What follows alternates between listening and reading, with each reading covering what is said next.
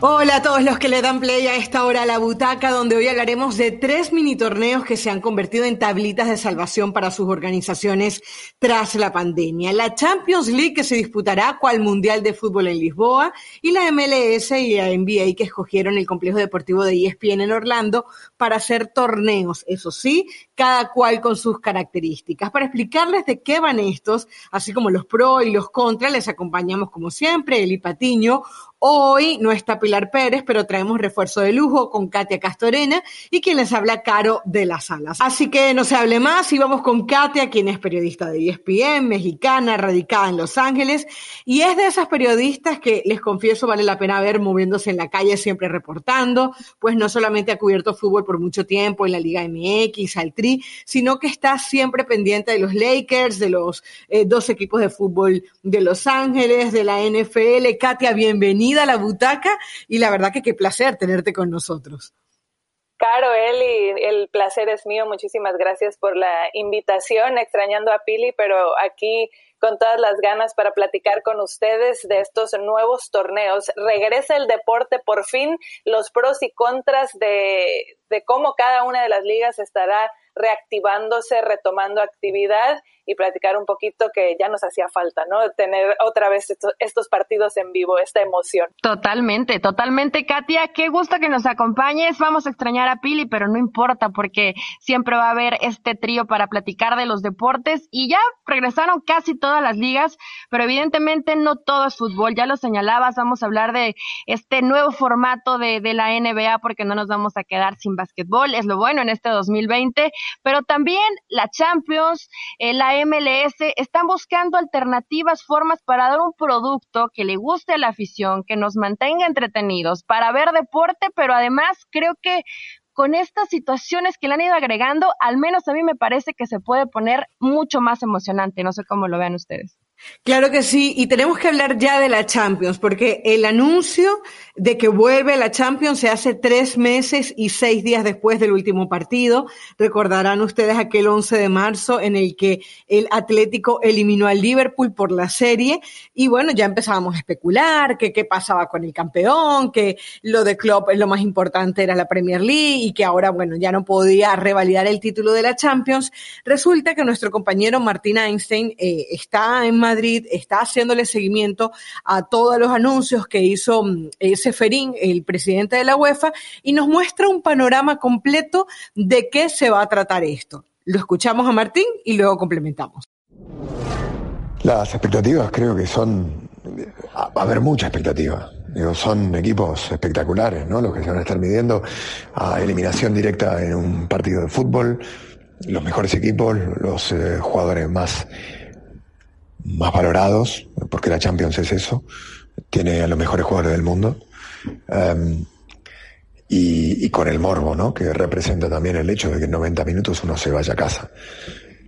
Será diferente. Yo creo que no le, no le resta valor, pero sí evidentemente se trata de un formato inventado a partir de un, una dificultad, una crisis humanitaria, sanitaria y mundial.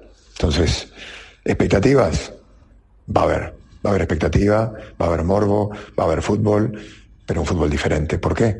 Porque cambia, eh, cambia lo que es una celebración, ¿no? Eh, las ciudades no se transforman, los bares no se llenan de hinchas visitantes, eh, no existe el color más allá del fútbol.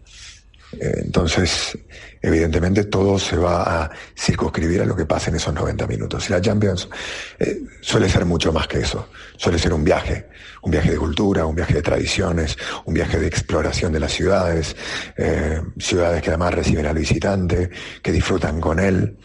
Eh, un aspecto que se va a perder, pero que no es, es imposible que se pueda recuperar en las condiciones en las que estamos ahora. Entonces, ¿Es el mejor escenario posible? Yo creo que sí. Creo que la UEFA tomó una buena decisión. Bueno, estaba ahí entonces el reporte de nuestro compañero Martín Einstein, ya lo decía él, del 12 al 23 de agosto en Lisboa se van a disputar estos partidos. Recuerden que hay partidos pendientes por la vuelta de octavos, está el juego entre Juventus y Lyon, eh, está el Manchester City con el Real Madrid, un Manchester eh, que le ganó de manera contundente al Real Madrid dos goles por uno, el Bayern más que contundente porque le ganó al Chelsea justamente, eh, además lo hizo en Stamford Bridge, tres goles por cero, y el Barcelona, Nápoles que quedó 1-1. La UEFA, como lo decía Martín, va a decidir, a decidir antes del 10 de julio si esos partidos se juegan en casa de los locales o en Portugal. En caso de que se jueguen en Portugal, van a ser en el estadio do, eh, do Dragao de Oporto y eh, en Guimaraes se va a jugar el otro partido. Y ya para completar el cuadro, para quienes no lo recuerden, ya están clasificados el Atlético, el PSG, el Leipzig, el Atalanta y el torneo va a disputarse a partir de cuartos de final el 12 de agosto. Van a haber partidos todos los días, 12, 13, 14 y 15. Un solo partido, un partido de vida y muerte vida o muerte. Y, y, bueno, ya esperando obviamente lo que va a ser la final que se va a jugar el 23 de agosto en Lisboa.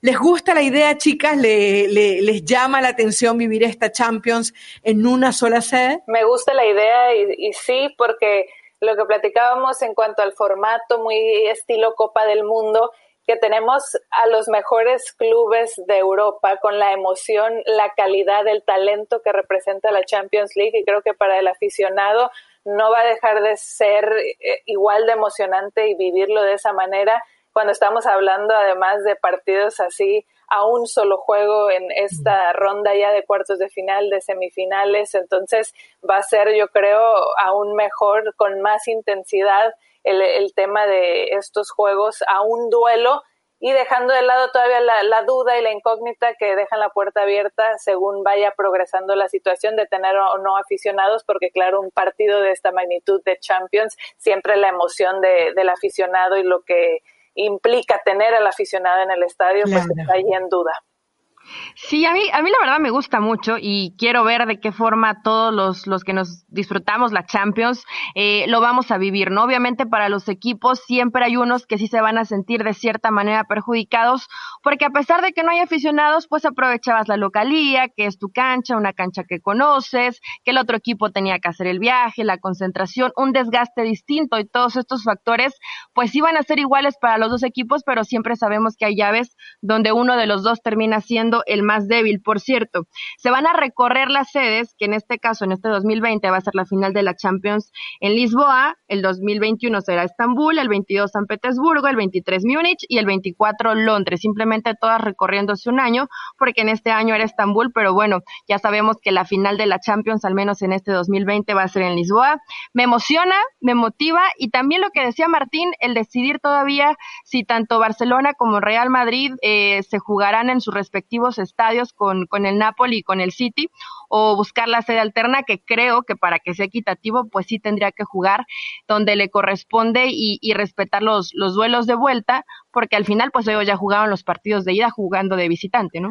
Sí, ojalá que pueda haber algo de afición. Obviamente uno sabe que no se van a poder llenar los estadios porque no van a estar en condiciones de llenarse los estadios, por lo menos una tercera parte, porque creo que es un espectáculo que vale la pena ver. O sea, que, que, la, que aunque sean 500 personas, 20 mil personas, 10 mil personas, tengan la oportunidad de presenciar un, momento histórico. Si de por sí los partidos de la Champions ya son interesantes, imagínense ustedes un partido de 90 minutos, o sea, imagínense ustedes ese momento en donde capaz y hasta se terminan enfrentando el Real Madrid y el Barcelona en esos cuartos de final o en unas semifinales. Yo realmente tengo mucha expectativa de ver estos partidos. Eh, me parece que además la UEFA lo ha hecho muy bien porque eh, reduce la cantidad de partidos, eh, evita el tema de las lesiones un poco, porque los, los, estos profesionales, estos futbolistas prácticamente no han tenido descanso.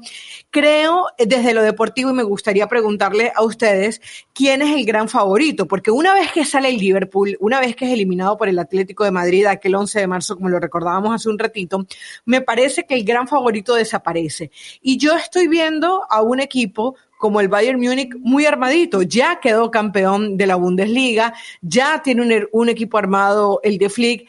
Fíjense que la Premier League apenas está comenzando eh, para el caso del Chelsea y el Manchester City que tienen participantes. La Serie A apenas va a comenzar este fin de semana, eh, hablando de los equipos, por ejemplo, como la Juventus o el Atalanta, y la Liga Española está apenas iniciándose. Entonces, mi eh, percepción es que el Bayern Múnich va a correr con cierta ventaja. Y a falta de lo que ocurra en el duelo de Juventus-León, pero hablando también de la Liga Francesa, el PSG que ya está calificado y esperando lo que pase con León, eh, qué tanta desventaja quizá va a poder ser para ellos por el tema de que esa liga sí fue cancelada y verlo si va a ser a favor el tema de tener más tiempo de entrenamiento, de preparar físicamente a los jugadores o desventaja por no estar en un ritmo competitivo como si eh, lo tiene el Bayern. Yo también coincido en el que eh, no va a tener tampoco esa preocupación de, la liga, el, equipo ya va a estar más en ritmo, más armado, después de haber regresado tras el parón de la pandemia, entonces creo que le doy ahí una estrellita al Bayern. Ay, no sé, la verdad va a estar muy interesante. Eh, yo también le daría un poquito de, ventaja al Bayern. Por supuesto que los equipos que no estén participando en sus ligas sí llegas en desventaja porque la competencia, el ritmo de lo que te da los partidos no lo van a tener.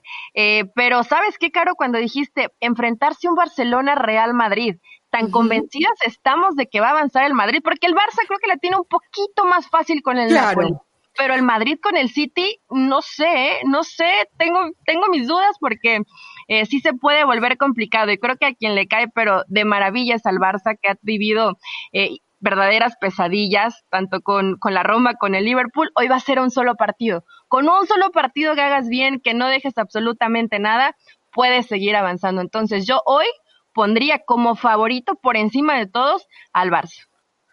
A ver, al Barcelona, bueno, está bien, es, válido porque además tiene a Messi, porque además lo hemos visto jugar en estos días, eh, se está quedando sin fondo físico muy rápido, eh, eh, no termina de convencer este Barcelona, pero bueno, apenas lleva jugado dos partidos, Griezmann no termina de aparecer, se dice que el único socio que parece tener Leo Messi fue Ansu Fati justamente en el partido que jugaba ante el Leganés, así que veremos si Quique Setién termina encontrando o no el equipo de aquí a agosto, porque eso también va a ser muy importante. ¿Qué pasa si el Barcelona se queda sin liga, por ejemplo? ¿En qué momento va a llegar? ¿Va a llegar mucho más presionado, con más obligaciones? Es decir, lo que pase con estos equipos en su liga va a ser determinante seguramente para ver también qué pasa a nivel de Champions. Y, comentaba algo, Katia, que, es muy importante. Eh, los equipos franceses se han cedido un espacio que uno entiende porque es muy fácil criticar después de que se toman las decisiones. Yo entiendo que la Liga 1 la hayan suspendido, pero por ejemplo, ahora que se está viendo cómo están regresando todas las ligas, por ejemplo, el equipo en Francia hacía un titular, recuerdo una portada a, la Liga francesa en donde le decía imbéciles, literalmente, ¿no? Eh, porque decían, suspendieron el torneo, dejaron sin partidos a los a, equipos como el PSG, al, Lyon, etcétera, no se definieron muchas cosas. Probablemente la Liga 1 ahora se juegue con más equipos, los que suben y también los que no bajan. Entonces, bueno, va a ser sin duda un tema en contra del PSG. Vamos a ver, del PSG y del Lyon, pero yo digo sobre todo del PSG, que uno entiende que con Neymar y compañía, Mbappé, etcétera, debería eh, hacer algo más, a ver qué pasa con esto. Pero, Katia, eh, antes de entrar en el tema de la NBA, que tengo mucha curiosidad para que nos expliques qué es lo que va a pasar en Orlando. Recordarle a la gente que se van a permitir cinco cambios en todos los partidos restantes de esta temporada. No, ya dijo la misma UEFA que para el 2020-2021 no estemos esperando que se vayan a dar cinco cambios porque se estaba especulando con ello. Van a ser tres cambios la próxima temporada, pero ahora sí van a ser cinco justamente para cuidar la salud de los jugadores que estuvieron tanto tiempo parados. Así que bueno, la Champions League ya es una realidad. Tenemos algunas cositas por definir. El 10 de julio va a ser ese sorteo, pero ya lo estamos esperando. Y ahora sí, quiero que nos vayamos al eh, mágico mundo de Disney, donde está justamente uno de los complejos de ESPN. Eh, hemos hablado ya en diferentes programas de la butaca de los 230 acres eh, que tiene esta ciudad y que va a ser lo suficientemente eh, grande eh, y, que tiene todas las facilidades para que se juegue tanto la NBA como la MLS. Bueno, y antes de darle paso a nuestro compañero Sebastián Martínez Christensen, que nos va a explicar un poquito también de qué va el tema de la NBA en Orlando, y también Katia, que tiene bastante información al respecto, les recuerdo que se van a permitir cinco cambios en todos los partidos restantes de la temporada de la Champions League. Ya aclaró la UEFA que para el próximo año van a ser solamente tres cambios, pero para proteger la salud del jugador, para evitar el tema de las lesiones, esta vez van a haber cinco cambios. Eso para que lo tengan ahí anotado. Escuchamos entonces a nuestro compañero Sebastián Martínez Christensen para que nos dé todo el panorama de la NBA y Katia ya nos explica también de qué va este tema. Un abrazo grande, chicas. Eh, sí, la NBA retorna el día 30 de julio con un formato inusual que no es perfecto, pero creo que dadas las circunstancias eh, está más que bien. 22 equipos estarán en la ciudad de Orlando y todos jugarán 8 partidos de temporada regular. ¿Por qué 8? Bueno, los equipos no tenían ganas de jugar directamente un partido de playoffs después de un parate de más de cuatro meses. Entonces, ocho partidos le van a quitar el óxido, le van a dar un poco de rodaje. A partir de allí habría potenciales desempates entre el octavo y el noveno preclasificado. Esos últimos ocho partidos servirían para terminar de consolidar los sembrados de cara a la eventual postemporada. Si la ventaja del octavo sembrado es superior a cuatro juegos sobre el noveno, clasifica automáticamente el octavo. Si la ventaja es menor a cuatro juegos, jugarían un duelo entre sí o múltiples duelos. La ventaja competitiva en ese caso le pertenecería al octavo preclasificado que tendría que perder dos veces para quedar eliminado, mientras que el noveno en esos duelos particulares entre 8 y 9, si es que se llevan a cabo, solo tendría que, perder una vez para quedar afuera. Para mí tiene total validez el eventual campeón. En todas las campañas en la historia de la liga ha habido un campeón de la NBA y este año no será diferente. Los playoffs luego se llevarán a cabo de la misma manera. Eh, uno versus 8, 2 versus 7 y así sucesivamente. La única diferencia es que no habrá viajes, que se jugará en una sede neutral y por ende podrán jugar día por medio. Por eso eh, la liga está por ahora pactada para concluir con un eventual juego 7 en caso de ser necesario de las finales de la NBA el 13 de octubre. Si te dan limones tenés que hacer limonada, eso es exactamente lo que hizo el comisionado Adam Silver y creo que de una situación que no es normal para nadie, hizo lo mejor posible.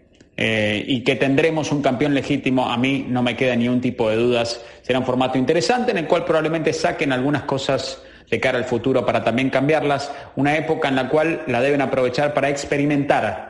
Y en la liga, la NBA, la más progresista a mi juicio de todas las ligas en Estados Unidos, definitivamente está cumpliendo con ese requisito. Ya escuchábamos a nuestro compañero Sebastián Martínez Christensen, pero estoy segura, Katia, que tienes algo más que agregar, porque esto siempre tiene un montón de flequitos y la idea es que los queremos poner todos en orden. Sí, claro, estoy de acuerdo con Sebastián en que creo que este torneo o esta reanudación de, de la liga arrojará un campeón, un campeón completamente válido, decir que precisamente por eso van a ir 22 equipos y no los 30, porque eran los que estaban hasta el momento del parón debido a la pandemia, los ocho sembrados de cada conferencia, además de los seis equipos que estaban con seis partidos o menos de diferencia a ese octavo lugar, todavía con esas posibilidades de, clasificar a postemporada y de allí que, para ser justos, sino quitarles o robarles esa posibilidad aún de pelear por estar en, en playoffs y de allí que haya primero ocho juegos para determinar ya los sembrados eh, generales de cada conferencia que van a entrar en los playoffs. Y una vez que empiece la postemporada, es una postemporada como siempre, como cada año, con las series de a, siete juegos, el mejor de, esos siete juegos. Entonces creo que por lo mismo entregará un, campeón válido que va a estar disputando los playoffs. Y, sabemos que el tema también de los aficionados, lo que va a representar no tener esa emoción no estar en tu sede, a utilizar la localidad como ventaja va a ser un, un poquito complicado porque contrario a la Champions, que quitas especulación a un partido sin ida y vuelta, bueno, acá sí es la serie de, siete juegos y, y, pues allí sería lo mismo para todos sin utilizar eh, la ventaja de la localía y, poder hacer un poquito allí de esa planeación, estrategia de cada, de cada equipo, pero eh, es buscar que haya un campeón, el mejor al final de, estos playoffs. Hay dos cosas en particular que preocupan a los jugadores y que se ha hablado en reuniones y eh, el tema de la asociación del jugador. Uno, que pueda haber un seguro sobre todo por la situación inusual de estar regresando después de van a ser cuatro meses de, inactividad, de que de alguna lesión que pudiera venir algún jugador de esas que no nos gusta ver y que no, no queremos que ocurra, pero alguna lesión que pueda ser grave ah, para algún jugador, el, tema de que haya una protección, un respaldo en cuanto a un seguro para ellos. Y otro tema extra deportivo y, que se ha hablado entre algunos de los jugadores por la situación que ocurre en Estados Unidos en particular y en el mundo con las protestas contra el racismo, eh, el tema de que hay muchos jugadores de descendencia eh, de afroamericana que están también levantando la voz y que son jugadores de, la NBA, en particular Kyrie Irving, que dice que se tiene que pensar que la atención esté puesta en la situación de las protestas y que el deporte no le reste eh, este importancia y esta importancia. Entonces hay algunos jugadores y, y para esto la, la, NBA va a respetar ese espacio más allá de que se les descuente el sueldo respectivo a, los juegos a los cuales no participen. Si esa es la decisión del jugador, están respetando esto, pero si hay un grupo de jugadores que van a decidir por allí no, no estar con sus equipos, sino participar por seguir por esta línea de protesta de cierta manera.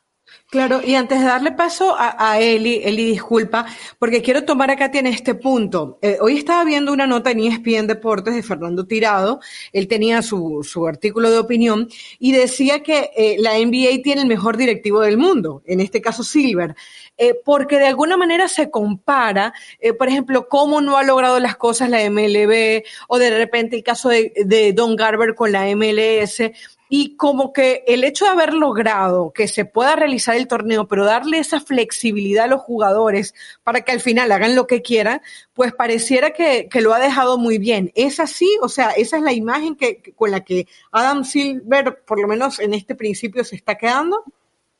Sin duda, estoy de acuerdo y el mismo Sebas también mencionaba que o calificaba de la liga más progresista en Estados Unidos, a la NBA en particular, y siempre muy atinada, muy puntual en, este tipo de situaciones y controversias. También lo podemos comparar con lo que ha sido la NFL, que se ha quedado detrás. En este mismo tema, como hemos hablado de Colin Kaepernick y que fue marginado después de levantar la voz y que era un tema incómodo para dueños, para inversionistas, para patrocinios, es una realidad y cómo hoy en día la plática cambia y acepta el comisionado Roger Goodell que se equivoca y es una manera de dar un paso hacia adelante, pero comparamos con la NBA que, que siempre ha buscado eh, estar allí para sus jugadores, ser fiel en este tipo de, situaciones, estos objetivos, darles espacio también al jugador eh, de tener esta plataforma que representa el deporte y ellos como atletas esa imagen de ser consistentes y fieles a sus ideales. Me encanta, qué bueno. Qué bueno que encontraron esta alternativa, la verdad creo que eh, suena interesante, digo, al final yo al menos esperaba, Katia, que participaran los 30 equipos, deciden solamente quedarse con 22, pero qué bueno que todos se pudieran poner de acuerdo, que los que están en protesta los respeten y se mantengan al margen de este tipo de situaciones, que no quieran tener represalias contra ellos, y en el tema de contrato, bueno, lo tendrán que arreglar de manera interna. Y sí, muy importante lo que mencionas de Copernic, porque yo recuerdo que eh, esa imagen tenía muchos años que, que, no la veía y hoy evidentemente todos, eh, todos los focos voltean y dicen cuánta razón tenía, ¿no? Pero obviamente ya eh, a toro pasado, creo que lo importante es empezar ahora a intentar hacer un cambio y lo de eh, la NBA me encanta. Ahora, Katia, tú eres la experta en este. Aquí vemos más o menos favoritos de la conferencia este y de la conferencia oeste para ir más o menos metiéndola a la quiniela a través de la voz de una experta. Sí, agregar nada rápido que yo creo la, la NBA en general va a ser la liga que va a estar más cercana a haber tenido su temporada lo que platicábamos de que los playoffs se llevarían a cabo de manera normal y en total cada equipo se habrá quedado corto 10 juegos aproximadamente de la temporada regular porque ya estábamos en la recta final antes del parón. Entonces, de acuerdo a lo que se veía en el panorama, hablando de, favoritos, creo que los equipos de Los Ángeles, los Lakers siendo los grandes favoritos en general para llevarse eh, el campeonato, que fue cortada su racha cuando se veían en, mejor momento para buscar precisamente ese campeonato de la mano de Anthony Davis y de LeBron James, eh, esa lucha con los Clippers, porque también estaban también los Clippers ya encontrando su mejor versión sin lesiones, ya viendo la, la dupla y lo que podía ofrecer Paul George junto con Kawhi Leonard, entonces creo que siguen siendo los dos grandes favoritos en general y hablando de la conferencia oeste y enfocándonos en la conferencia del este, Milwaukee, que también con, con Giannis, bueno, estaba arrasando y, y la plática en cuanto al MVP, lo que se el MVP la temporada que estaba teniendo sin duda de jugador más valioso, más valioso Giannis y que estaban enfocados o encarrilados también hacia pelear en esas finales por el lado del este. Bueno, las apuestas dicen que Bucks Lakers es la selección más popular para las finales, así también lo refleja en la página de ESPN, está eh, los Bucks, eh, después Los Ángeles Lakers con 61%, los Clippers, eh, Toronto Raptors y de último Celtics con 5.9, bueno, Raptors y Celtics los dos con 5.9%, pero definitivamente lo que apuntas Katia, tiene que ver con lo que la gente en general piensa. ¿Qué, estrella crees tú que vamos a terminar extrañando según las declaraciones que has visto?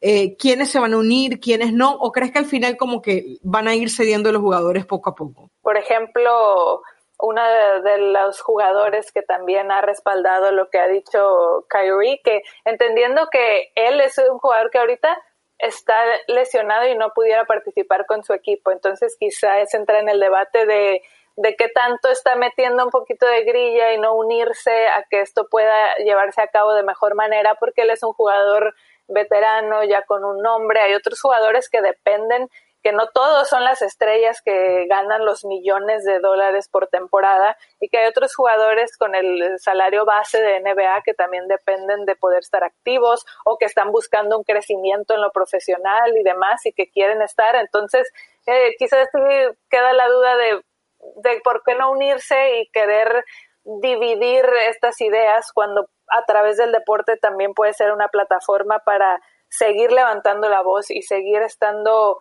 en línea con lo que crees, pero por ejemplo Dwight Howard es uno de los jugadores que está o ha externado estar de acuerdo con, con Kyrie y ha sido una pieza importante viniendo desde la banca para los Lakers, entonces quizá ahí también puede ser un, un debate de qué postura tendrían los Lakers en esto y qué tanto termina afectando al equipo en dado caso que el jugador diga no voy a Orlando, no participo, cuando es uno de los equipos que estamos mencionando como candidato al título.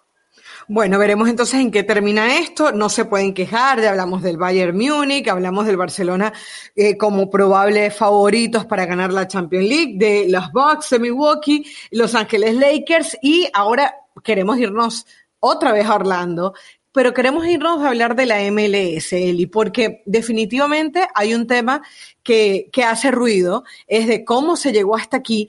Y a diferencia de la Champions y la NBA, que son los dos torneos que hemos analizado hasta ahora, eh, estos torneos de alguna manera se llevan a un lugar eh, estilo mundial de fútbol para definir campeones, o sea, los campeones regulares pero no va a ser el caso de la MLS. En el caso de la MLS va a ser otro torneo aparte, que me parece que se usa más bien como para no, no perderse en el mapa, que Don Garber lo que ha querido de alguna manera es eh, asegurarse que el fútbol de la MLS no se pierda, como por ejemplo el de, la, de la Liga 1 en Francia, y se hable de lo que está pasando en Orlando. Vamos a escuchar a nuestro compañero eh, Hércules Gómez, quien nos da también su opinión y su panorama sobre lo que viene en Orlando. Hola Carolina, Katia y Elizabeth. Eh, muchas gracias por tenerme. Es interesante este torneo. Eh, si vemos cómo llegaron a este acuerdo para tener el torneo, estaba sobre lo que es un contrato colectivo donde estaban negociando el regreso del torneo, pero también los próximos cinco años de lo que es esta liga entre dueño y jugador. Por fin se dio. Creo que fue un buen trato para los jugadores y también para los dueños, si soy sincero. Vemos a otros, eh, otras ligas como la liga de Major League Baseball y los problemas de contrato colectivo que tienen ahí o que existen y tal vez no se juega la temporada. Era algo importante eh, concluir o, reunir este torneo de, de, Major League Soccer de esta manera, un estilo torneo mundial, si, si quieren, para atraer la atención, porque en un tiempo donde las ligas europeas más importantes, la Premier, la Serie A, la Bundesliga, eh, la Champions League, van a estar terminando, eh, va a estar en su fase de knockout o fase, eh, si uno quiere, de, de octavos o ronda de 16, lo que viene siendo Major League Soccer, va a tener todos los ojos, todos los reflectores sobre su liga, por fin.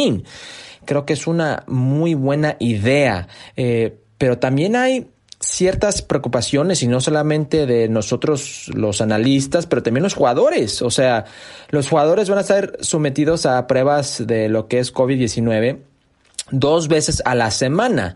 Eh, cada jugador va a estar en su habitación, solo, encerrado en un tipo burbuja de lo que viene siendo Disney, MLS en Orlando, los 26 equipos. Eh, pero lo que viene siendo el staff de, hotel, eh, los que manejan los camiones, que llevan de los entrenamientos a los juegos, etcétera, esa gente no va a estar sometida a las mismas pruebas, van a hacer eh, chequeos de temperatura eh, para ver cómo están ellos. Entonces, pues los jugadores hay un poco de preocupación, además de dejar sus familias por 35 días. Existe dos excepciones donde un jugador puede decidir en no ir, eh, o tres más bien. La primera es si tiene ya condiciones preexistentes eh, médicas, no tiene que ir. Eh, la segunda es si tienen una pareja que está esperando eh, dar luz, en caso como Chicharito Hernández y Carlos Vela, no tienen que ir. Y la tercera es, no tienen que ir si ellos dicen no quiero ir, pero va a haber penal económico para estos jugadores. Es algo que les preocupa a los jugadores, pero no lo suficiente para un paro de trabajo, no lo suficiente para no eh, hacer este torneo. Ellos mismos consultaron con médicos profesionales donde les aseguran que están, eh, si no más, eh, cuidados eh, en lo que es este, esta burbuja de Orlando, que en sus propios mercados, eh, en su propio día a día, y también tienen, eh, pues, las pruebas médicas, que, que, mucha gente en este país no tiene acceso a estas pruebas, no tiene el médico asegurado como estos jugadores. Entonces es algo eh, benéfico para, para todos y la verdad algo necesario para el fútbol eh, en lo que es este país y Canadá.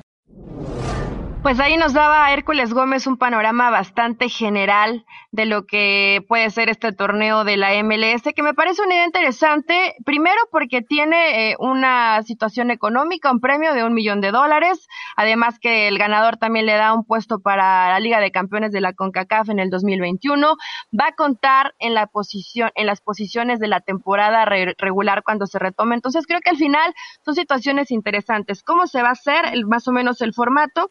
Estos seis grupos. En el grupo A es donde están participando seis equipos. Pasan los dos primeros de cada equipo y los cuatro mejores terceros. Entonces se pone bueno, como lo decía Hércules. En el grupo F está el LAFC, el LA Galaxy, el Houston y el Portland. Creo que podríamos llamarlo como el grupo de la muerte. Van Correcto. a ser 54 partidos. Va a existir el VAR también. Entonces creo que son ingredientes y situaciones interesantes. Todavía con esta especulación y todo lo que se ha generado si van a asistir o no Carlos Vela y Javier Hernández, porque ambos eh, en pocos días o en pocos meses van a ser papás, entonces se vuelve una situación complicada que, claro, ya lo veníamos platicando, ¿no? Todo este tema de la pandemia hace que se la tengan que pensar más de una vez porque quieren estar cerca de su familia y son 35 días, si es demasiado tiempo donde van a estar concentrados. Entonces, me gusta este formato, es una buena propuesta, de pronto la gente en México volteaba y decía, bueno, ¿por qué no se hace? Y el mismo Denis de Clos decía, es un formato que no se podría hacer en ninguna otra liga, es un formato que nosotros nos adaptamos, que tenemos las instalaciones para hacerlo. Al final los jugadores se pudieron poner de acuerdo, algunos estaban un tanto renuente, renuentes por el tema de que no hubiera las garantías eh, de seguridad, las garantías de salud, pero al final fue una mayoría. Eh, los jugadores mismos han ido comentando que día con día hacían conferencias y reuniones para que todos fueran haciendo propuestas y que en términos generales quedaran contentos. Entonces, qué bueno que se tome en cuenta al jugador, a la afición de ofrecerle, creo que va a ser un producto de calidad.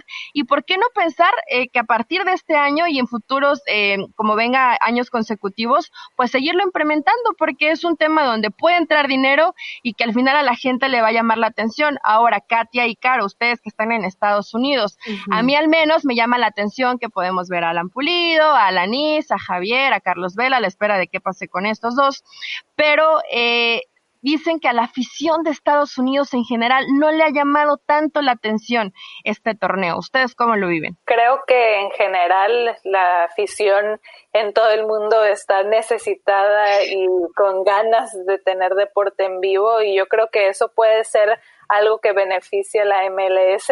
Bueno, si empezaron a ver aquí en Estados Unidos hasta el béisbol de Corea, claro, ahora tendrías que competir también con el tema de, de la NBA en, en, cuanto a las fechas, que ya también tendrías allí una competencia con un deporte mucho más popular aquí en Estados Unidos, pero aún así tendrías tres partidos en un día, en diferentes horarios, por lo que en cualquier momento en tu casa podrías prender la televisión y estar viendo un partido que además te beneficia por ahí a extenderlo a otros mercados o, por qué no, hasta pensar en, en Europa, el tener estos tres distintos horarios que te pueden ayudar a tener más visibilidad y que la gente está con esas ganas de tener deporte en vivo. Yo creo que le ha jugado un poco en contra a la MLS, si bien la idea parece ser buena, eh, le ha jugado un poco en contra que ya comenzaron las ligas. Si esto se hubiese dado en otro momento, creo que la expectativa también hubiese sido mayor. Pero ya se se está terminando prácticamente la Bundesliga, por lo menos lo que tiene que ver el campeonato. Ya comenzó la Liga de España, ya va a comenzar la Premier League, ya comenzó la Premier League, ya está anunciada eh, la, la, Champions League. Entonces, de alguna manera, eh, me parece que, por ejemplo, la NBA eh, termina siendo mucho más atractiva. Sin embargo, hay una necesidad de jugar fútbol. O sea, tú como profesional necesitas volver a las canchas, los técnicos necesitan hacer sus planteamientos, necesitas reactivar tu economía y sí creo que, eh, de hecho lo decía Don Garber, el presidente de la, o el comisionado de la MLS el otro día, decía que a diferencia de otras ligas del mundo, la MLS depende mucho de la cantidad de gente, o sea, de la taquilla que termina entrando a los estadios. Y creo que ese color, si bien es muy importante en todos los torneos, en la MLS la presencia del público es definitiva, es vital, es eh, porque si bien tiene muy buena distribución a nivel de televisión, eh, lo que termina haciendo la diferencia es el color en los estadios. Entonces, bueno, veremos a ver qué pasa. Hay, por ejemplo, eh, Bill Hammett, que es el portero del DC United, lanzó en estos días un tuit durísimo en donde dijo que cómo era posible, que los iban a tener bloqueados y encerrados prácticamente como animales, dijo literal. Entonces, eh, a mí me parece fuerte porque fíjense cómo los españoles se negaron completamente a la concentración. Fíjense cómo, eh, eh, bueno, en la misma eh, Premier League, en la Bundesliga, prefirieron irse por los test y por jugar en su casa que irse a la concentración de 35 días. Y creo que eso es lo que está Katia y Eli eh, un poco quitándole eh, eh, visibilidad a este torneo, porque hay mucha queja por parte de los jugadores con la cantidad de días que va a haber de concentración. Entonces veremos qué calidad de fútbol nos termina mostrando la MLS. Y no es solamente la MLS, la NBA también estaría peor los que lleguen a la final hasta octubre y están considerando si después de esa primera ronda de playoffs quizá darle la oportunidad a familiares y gente cercana poder estar allí en, en Orlando, pero estamos hablando que eso faltaría casi dos meses para que eso pase y hasta octubre que estarían en, en, esta concentración el equipo que termine siendo campeón. No nada más es la MLS y tiene también un reflejo que ver con lo que está pasando en este país en particular. Sí. Tristemente en Estados Unidos hay un rebrote, ha sido uno de los países con más casos en el, en el tema de, del COVID-19. Entonces, en Europa ya han podido eh, dar un paso hacia adelante y ver una disminución en cuanto a la situación, pero aquí buscando la salud y el bienestar de todos es que se tomaron estas medidas, no, no nada más pensando en el bienestar económico, que claro, tiene un peso el poder cumplir con patrocinios y con ciertos contratos de televisión eh, que estaban ya impuestos, el poder darles ciertos partidos, y reactivar un, poco esa parte más allá de que no tienes, como dices, Caro, la, la, taquilla, pero pues va de la mano con la situación actual del país en el que en el que nos encontramos, en este caso Estados Unidos. Totalmente. Es que, a ver, Estados Unidos lo que está pasando y creo que es muy similar a lo que pasa en México, eh, obviamente eh, con, sus con sus respectivas diferencias, pero me refiero a que no en todos los estados eh, se va manejando igual el proceso de una evolución en el tema de la pandemia. Entonces, hoy no podrías definitivamente arrancar una competencia, inclusive hay equipos que recién veías que estaban regresando a los entrenamientos de manera individual. Entonces, yo entiendo perfectamente que el jugador diga, llevamos cuánto tiempo encerrados y otra vez hay que encerrarnos, sí, pero te sirve para mantener ritmo. Para mí es una pretemporada espectacular, espectacular que te, eh, que te reúnan, que tengas estos partidos, que lo hacen con un formato de mundial, que después van a a eliminación directa, comienzan el 8 de julio, termina el 11 de agosto.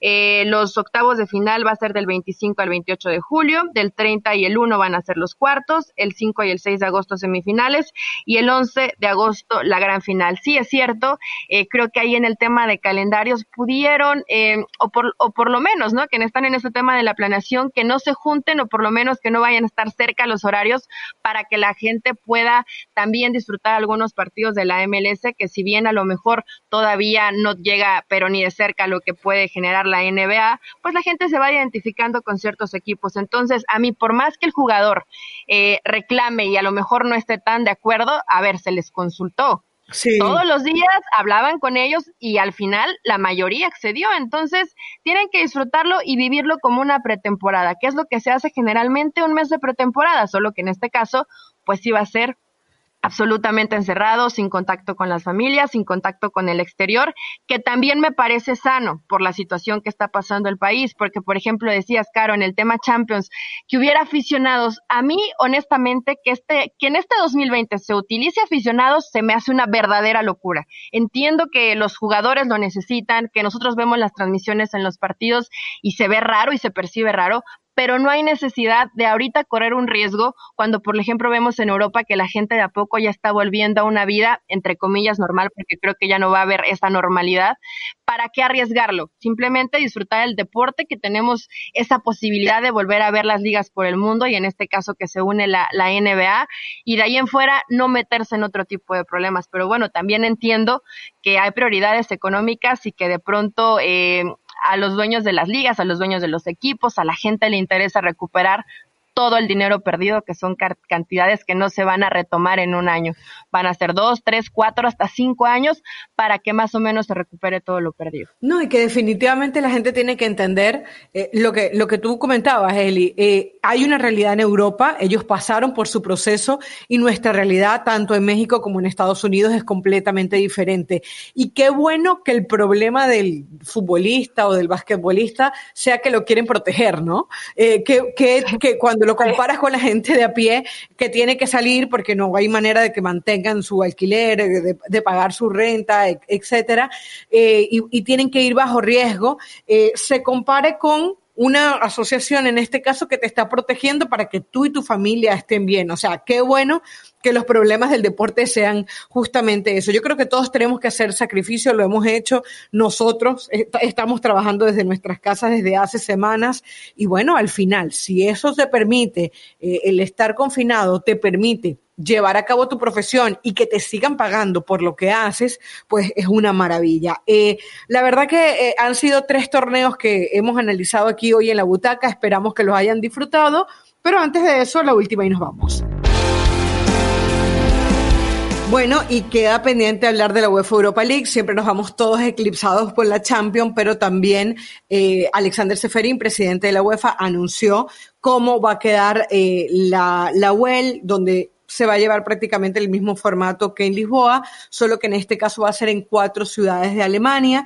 La final se va a disputar el 21 de agosto y el resto de las ciudades son Duisburgo, Helserkirchen y Düsseldorf. Eh, recordemos, el 5 y el 6 de agosto van a haber cruces a partido único entre Getafe y el Inter de Milán y el Sevilla y la Roma que no llegaron a disputar los encuentros de ida. Así que estos dos encuentros se van a que se jueguen también en el país Teutón. Eh, creo que también hay novedades con la Champions League femenina, chicas. Sí, también confirmó la UEFA que los estadios de San Mamés y Anoeta eh, serán utilizados para la Champions femenina y Hungría como país sede de la Supercopa de Europa que la edición sería el 24 de septiembre en Budapest. Ah, pues la verdad que digo, qué bueno que todo esto se pueda llevar a cabo, que al final eligieron estas sedes para poder eh, jugar los partidos, que no se olvidaron de la Champions femenina, lo cual me pone muy contenta, que se va a disputar entre el 21 y, el 30 de agosto eh, en los campos de, de la Leti y de la Real Sociedad. Entonces creo que al final terminan siendo muy buenas noticias. Regresa el mejor fútbol del mundo y qué bueno que lo tengamos en todas sus categorías, lo cual me pone eh, feliz y vamos a disputar de todo esto, ¿no? También el tema de la Europa League aún sin saber los partidos de vuelta a la sede, lo mismo que pasa con Champions, y en el tema de la Liga Femenil, pues mucho más claro el panorama y lo podremos vivir. Recuerden las fechas para que no se nos olviden, del 21 al 30 de agosto. Así que volvió el fútbol, volvió el deporte y aquí en la butaca, en este programa número 17, les contamos todo lo concerniente a estos tres torneos y sí, también a la Champions Femenina y a la UEFA Europa League. Katia, Eli, un placer como siempre y bueno, Katia, te estamos esperando para los próximos episodios de la butaca. Perfecto, yo feliz, nos vemos pronto, gracias por la invitación. Chao, chao. Chao.